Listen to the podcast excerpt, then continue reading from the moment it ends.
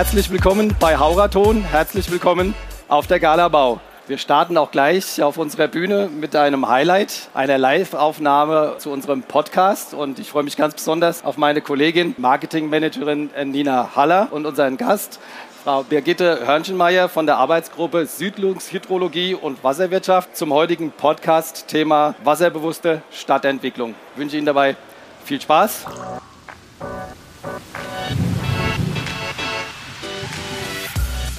Ja, auch von mir nochmal herzlich willkommen. Ja, danke. Schön, schön, dass Sie da sind. Ich freue mich, dass ich heute hier sein darf. Ja, und ich freue mich endlich mal wieder in einem anderen Ambiente ja. eine Podcast-Folge aufzunehmen. Gar nicht mehr dran gewöhnt. Ja, ja und ich mache es normalerweise im Studio, ja. also im Büro so in Rastatt bei uns ja. äh, im, im äh, Sitz. Und ja, freue mich deshalb hier mal eine andere Umgebung zu haben. Spannend, wirklich. Unser Thema so für die nächsten 20 Minuten ungefähr ist ja das Thema wasserbewusste Stadtentwicklung. Es ist ja aber in der Stadtentwicklung nicht unbedingt nur das Wasserthema. Deshalb vielleicht vorab mal die Frage, was sind so grundsätzlich Herausforderungen bei der Stadtplanung? Ja, wir haben ähm, natürlich aktuell ganz, ganz viele teils neue, teils eigentlich alte ähm, Herausforderungen, die sich äh, jetzt in den letzten Jahren deutlich verstärkt haben. Äh, ich meine, das Thema Urbanisierung ist uns alle ein Begriff. Ähm, Thema Nachhaltigkeit kommt jetzt immer mehr. Ähm, Neue Leipzig-Charta hat da ganz klare Anforderungen gesetzt jetzt in den letzten Jahren, äh, die wir auch in der Planung und in der Stadtentwicklung umsetzen müssen. Ähm, dann ganz klar der Klimawandel, das ist natürlich für uns in der Wasserwirtschaft ganz, ganz wichtig. Wir haben lange trockene Sommer mit wenig Niederschlag, deutlich weniger Niederschlag als noch vor einigen Jahrzehnten. Dagegen haben wir dann Starkregenereignisse, in denen in kürzester Zeit sehr, sehr viel Niederschlag fällt. Wir müssen das Wasser irgendwie äh, möglichst äh, risikoarm ähm, weiterleiten, ableiten. Und das sind natürlich Herausforderungen, die wir in der Intensität, äh, die zwar nicht neu sind, aber äh, die in der Intensität in den letzten Jahrzehnten nicht da waren. Und unsere bestehenden Systeme ähm, mit vielen grauen Infrastrukturen, also möglichst schnell unter die Erde bringen, das Wasser ableiten, in die Gewässer leiten, das funktioniert nicht mehr. Wir mhm. müssen entsprechend ähm, an die Oberfläche gehen, wir müssen neue Lösungen suchen. Und ähm, das hat natürlich insofern große Herausforderungen, als dass wir jetzt viele neue Akteure mit im Boot haben, mit denen wir zusammenarbeiten müssen, mit denen wir gemeinsam neue Lösungen finden müssen, mit denen wir auch teilweise in Konkurrenz stehen, ähm, beziehungsweise ähm, eigentlich erst dieses Zusammenarbeiten gelernt werden muss. Ja. Und was heißt dann jetzt konkret, wenn man von wasserbewusster Stadtplanung spricht? Ähm, ja, also im Endeffekt, ähm, wasserbewusste Stadtplanung hat ja viel schon im Namen auch drin. Also wir wollen eine, eine Stadt entwickeln, ähm, die zukunftsträchtig ist. Das heißt, sie soll auch äh, zukünftigen Herausforderungen flexibel anpassbar sein und das eben wasserbewusst. Also wir wollen mit dem Thema Wasser aufmerksam umgehen, es ähm, ganz bewusst auch bewirtschaften. Wir müssen dabei eben ähm, ja, Herausforderungen oder Anforderungen erfüllen. Das heißt, Starkregen ist ein ganz wichtiges ähm, Stichwort, das hatte ich eben schon.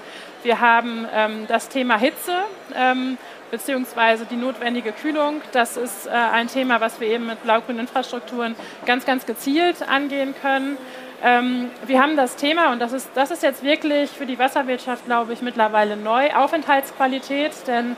äh, im Endeffekt, wir haben die Möglichkeit und entsprechend dann auch die, die Anforderungen mit unseren wasserwirtschaftlichen Anlagen auch die Stadt zu gestalten. Wir haben immer mehr Flächenkonkurrenz. Das heißt, meine Anlage, die ich baue, sollte nach Möglichkeit auch möglichst multifunktional sein, damit ähm, ich eventuell sogar ähm, zu Zeiten, wo die Anlage vielleicht nicht eingestaut ist oder je nachdem, was sie für eine Funktion hat, dass sie auch andere Funktionen wie ähm, beispielsweise Aufenthaltsqualität, ähm, Spielplatz oder so erfüllen kann.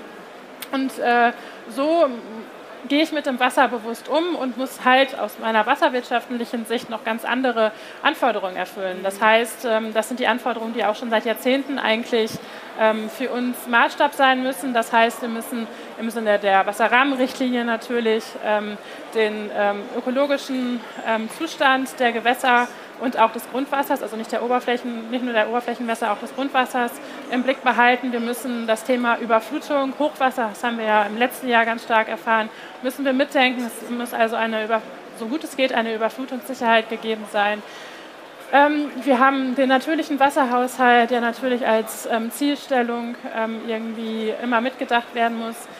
Das Thema Nutzung von ähm, Niederschlagswasser ist auch ein Thema, was mitgedacht werden sollte, denn ähm, wir wissen, dass unsere Pflanzen ähm, in der Stadt, die müssen mittlerweile, ähm, also beispielsweise unsere Stadtbäume, die müssen bewässert werden, mhm. weil sie einfach die langen heißen Sommer sonst nicht ähm, überstehen. Und da ist natürlich, natürlich das Thema Regenwassernutzung, was vielleicht geschickt irgendwie in, die ganze, ähm, in das ganze Infrastruktursystem eingebaut werden kann, natürlich ein ganz wichtiges.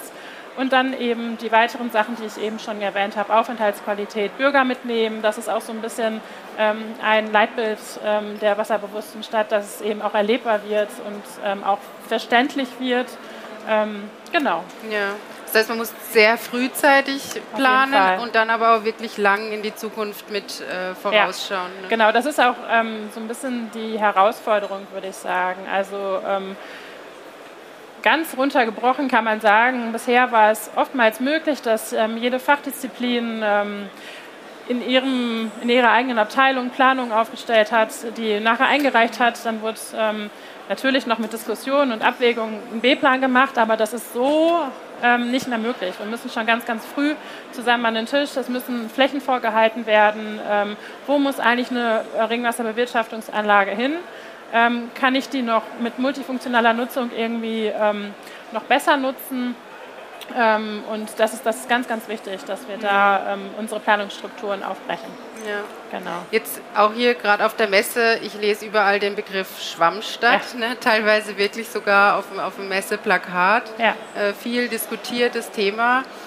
Vielleicht sagen Sie da kurz noch ja. was dazu. Im Vorgespräch hatten Sie schon gesagt, muss man aufpassen mit dem Begriff, ja. wird oft falsch verstanden. Vielleicht genau. können Sie da kurz was sagen. Also der Begriff Schwammstaat ist, kommt gerade in allen Medien vor und es ist eigentlich auch ein sehr, sehr schönes Bild. Also im Grunde genommen ist es ein Planungsprinzip, ähm, das impliziert, dass das Wasser möglichst ortsnah ähm, bewirtschaftet wird, am besten versickert ähm, oder anderen, äh, mit anderen Möglichkeiten ähm, Retention betrieben wird, dass also die Stadt lokal als eine, eine Art Schwamm im Endeffekt fungiert, der das Wasser ähm, möglichst aufsaugt, ähm, äh, um das mal so zu ähm, beschreiben, und möglichst wenig abgeleitet wird. Und das ist natürlich ähm, absolut ähm, auch ein Ziel, dass wir möglichst wenig ableiten, möglichst die Grundwasserneubildung fördern und auch möglichst die Verdunstung fördern.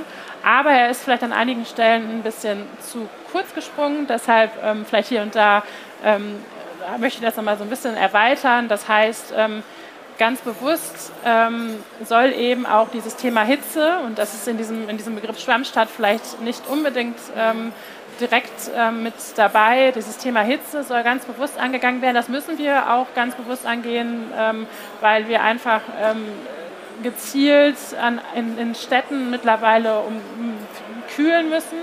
Ähm, und das geht eben unter anderem mit ähm, grünen Infrastrukturen oder blau-grünen Infrastrukturen.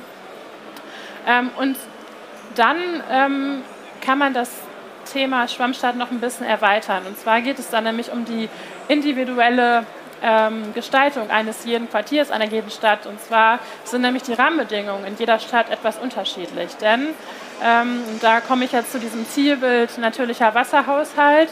Ähm, je nach klimatischen Verhältnissen, und die sind allein natürlich schon in Deutschland sehr unterschiedlich, ähm, oder Bodenverhältnissen, ist der Wasserhaushalt, der sich natürlicherweise einstellen würde, wenn dieses Gebiet ähm, unbebaut werde, wäre, unterschiedlich. Und zwar haben wir ähm, andere Anteile von Abfluss, von Grundwasserneubildung oder ähm, Verdunstung. Man kann sich das ganz gut vorstellen ähm, in einem Gebiet, in dem der Untergrund sehr, sehr ähm, sickerunfähig ist, macht es vielleicht gar nicht unbedingt Sinn, immer pauschal zu versickern, beziehungsweise das Konzept funktioniert eigentlich gar nicht unbedingt. Ich muss auf andere Lösungen irgendwie äh, umschwenken. Das heißt, ich muss vielleicht geschickt überlegen, ähm, welche Maßnahmen kann ich vielleicht äh, jetzt speziell in diesem Gebiet ähm, nutzen, um äh, dieses Gebiet in Anlehnung an diesen ähm, lokalen natürlichen Wasserhaushalt ähm, klug zu bewirtschaften. Und ähm, das ist so ein bisschen, ähm, sage ich mal, die Ergänzung zu dem Begriff Schwammstadt. Ähm, Schwammstadt ist ein ganz, ganz tolles Bild und ich glaube auch, ähm, dass es das Thema sehr, sehr verständlich macht. aber so ein bisschen mit der Ergänzung, ich muss mir jedes Gebiet individuell anschauen und schauen, was hier gebraucht wird und dann individuelle Lösungen finden. Ja, es gibt aus, so ein Stück weit geht es schon in die nächste Frage rein. Also ich habe nicht immer grüne Wiese ja. Ja, und kann anfangen zu planen. Das heißt, ist jetzt das Ziel wirklich, jede Stadt ähm, in eine Schwammstadt quasi umzuplanen, umzubauen, beziehungsweise ist überhaupt jede Stadt Schwammstadt tauglich? Ähm, ja, also ich glaube, dass man in jeder Stadt ganz, ganz viel optimieren kann. Ähm, ich möchte also ich möchte ein bisschen weg von der pauschalen Aussage, jede Stadt ist Schwammstadt tauglich, sondern eher zu ähm, der Aussage, jede Stadt ist optimierungsfähig oder optimierungsbedürftig auch. Ähm, das heißt, ich kann eigentlich durch kleine ähm, dezentrale Maßnahmen, und das ist ja gerade ähm, ja, die, der Vorteil von ähm, diesen dezentralen Maßnahmen. Ich kann im Kleinen anfangen und Verbesserungen ähm, durchführen, das aber im besten Fall im Kontext des Gesamtsystems sehen und dann eben aus äh, jedem System ein optimiertes System machen. Und das ist ähm, definitiv überall möglich, ja. Okay. Sie haben es schon ein paar Mal jetzt äh, genannt, ja. blau-grün, ja. blau-grüne Infrastruktur. Vielleicht können Sie da noch kurz äh, ja, genau. darauf eingehen, was das genau bedeutet. Ähm, also im Endeffekt, äh, die ähm, blau-grünen Infrastrukturen sind eigentlich unsere Werkzeuge oder unsere Elemente, aus denen die Schwammstadt, die wasserbewusste Stadt ähm, besteht, beziehungsweise mit der ich sie auch gestalten kann. Also grundsätzlich blau-grüne Infrastrukturen ähm, sind die Infrastrukturen in meiner Stadt, die ein blaues und ein grünes Element haben, also Begrünung irgendwie haben, aber eben auch eine wasserwirtschaftliche Funktion haben. Das heißt, es sind die ähm, Oberflächengewässer, es sind ähm, meine Regenwasserbewirtschaftungsmaßnahmen, aber, äh, und das vergisst man oftmals auch, eben meine Grünflächen. Dann auch, mhm. äh, wenn meine Grünflächen nicht auf den ersten Blick eine blaue Funktion haben, eine wasserwirtschaftliche Funktion, sind sie aber ähm, durchaus in der Lage, ähm, ja, Wasser zurückzuhalten beispielsweise. Und wir, wir, hatten das Thema Bäume jetzt schon ein paar Mal, aber natürlich auch alle anderen Pflanzen. Fassadenbegrünung ist da auch noch ein ganz, ähm, ganz wichtiger ähm, Begriff. Ähm, auch zu kühlen beispielsweise. Das heißt, ähm, sehr wohl haben Grünflächen ähm, eine wasserwirtschaftliche Funktion. Das heißt, wenn wir blau-grüne Infrastrukturen anschauen, wir haben einerseits klassisch technische Anlagen, die äh, implementiert werden können, die auch wirklich technisch, sage ich mal, dimensioniert werden. Aber wir haben auch naturnahe oder natürliche ähm, Anlagen bzw. Ähm, Grünflächen, die als blau-grüne Infrastrukturen bezeichnet werden können. Okay. Genau. Jetzt es gibt so viele Lösungen, es ja. gibt auch schon so viele schöne Beispiele, ja. wie es auch schon umgesetzt wird. Wo, warum macht es nicht jeder? Wo liegen die Hemmnisse? Ja, schwierig.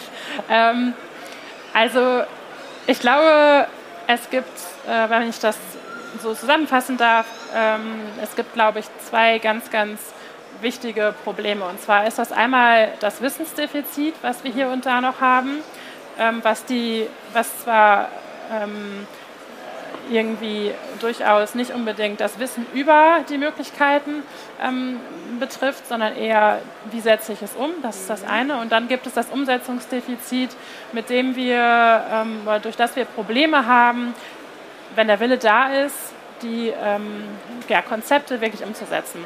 Und beim Wissensdefizit, ähm, da ist es so, dass wir da eigentlich auf einem guten Weg sind. Also ich glaube, insbesondere seit letztem Jahr sind blau-grüne Infrastrukturen oder Schwammstart-Elemente oder wie man sie auch immer jetzt nennen möchte, durchaus in den Medien vertreten und das ist auch super so. Ähm, aber je nach Stakeholder in so einem Planungsprozess oder Umsetzungsprozess müssen wir, glaube ich, noch ähm, optimieren. Das bedeutet ähm, beispielsweise, wenn ich das Thema BürgerInnen ähm, anspreche. Ich glaube, da können wir, also der Bürger möchte wissen, wie viel kostet mich das jetzt, wenn ich was in meinem privaten Bereich vielleicht umsetzen möchte und was kommt auf mich zu an Herausforderungen oder an Wartungsaufwand und so weiter. Ähm, da muss man einfach noch ähm, besser informieren, da kann man Informationsmaterialien zusammenstellen, aber ich glaube auch die Kommunen müssen da ähm, Angebote ähm, noch großflächiger, also sie tun das teilweise schon, aber noch großflächiger aufbauen, ähm, mit denen sie ähm, die blau-grünen Infrastrukturen pushen können. Ähm, dann gibt es die Gruppe von Planern. Und das sind ganz explizit jetzt nicht mehr nur die Ingenieure, das hatte ich ja eben auch schon angesprochen. Ähm, wir müssen die weiteren Akteure, die jetzt mit ins Boot geholt werden, weil wir eben da jetzt Schnittstellen haben, mit ähm, weiter informieren. Das heißt, neben den Ingenieuren in Ingenieurbüros oder auch bei den Kommunen, da sind es jetzt äh, eben auch die Architekten, auch die Stadtplaner, ähm, Garten- und Landschaftsbauer bzw. Landschaftsarchitekten, ganz wichtig. Die müssen ein Grundwissen darüber haben und die wissen, müssen wissen, worauf muss ich achten, wie kann ich vorgehen. Ähm, da, da würden natürlich sicherlich Fachfortbildungen in irgendeiner Form helfen. Dann haben wir, und da sind wir auch schon fast wieder bei dem Thema Umsetzungsdefizit, ähm, das Thema Politik. Mhm. Ähm, die Politik ist natürlich oftmals äh, dadurch gehemmt, äh, wenn sie nicht verstehen, welche Vorteile es hat, ähm, beziehungsweise äh, welcher ökonomische Vorteil da gegebenenfalls oder ähm, Nachteil auftritt oder nicht auftritt. Das heißt, wir brauchen für die Politik, glaube ich, an erster Stelle Argumentationswerkzeuge, mit denen Planungen und Vorteile und Nachteile von Planungen ganz klar ähm, der Politik dargelegt werden können. Pro und Contra auch für verschiedene Varianten. Und ähm, bei der vierten ähm, Zielgruppe von, ähm, sage ich mal, Informationsgebung sind wir bei den Investoren, die mhm. sicherlich auch an irgendeiner oder an vielen Stellen mit der Politik äh, d'accord gehen, weil sie halt an vielen Stellen auch die Geldgeber sind und sie geben halt auch gegebenenfalls das Go für mal neue Lösungen.